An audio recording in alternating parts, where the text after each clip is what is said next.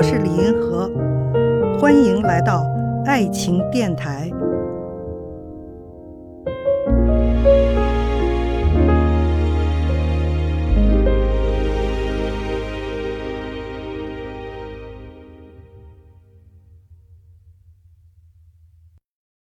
有一位听众啊提了这样一个问题：我们需要因为年龄的增长而降低择偶标准吗？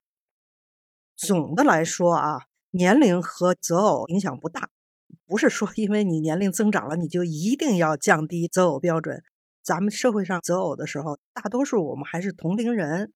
同龄人呢，社会学一般定的就是说，夫妻的年龄差不超过三岁。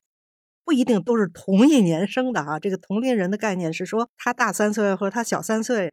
你要是同龄人呢，那他这个年龄就无所谓。比如说你年纪增长，找同龄人的话，他也不会特别介意你的年龄，你也就不必降低择偶标准。另外有一些婚姻呢，它是不属于同龄人。这个不属于同龄人里头呢，也有两种情况，一种是男大女小。比如说杨振宁和翁帆，他就是属于男大女小。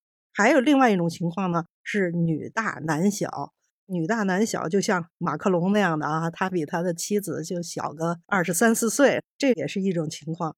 所以总的来说呢，年龄跟情感关系是不大的，用不着因为我年龄比较大了，然后我就一定要降低择偶标准。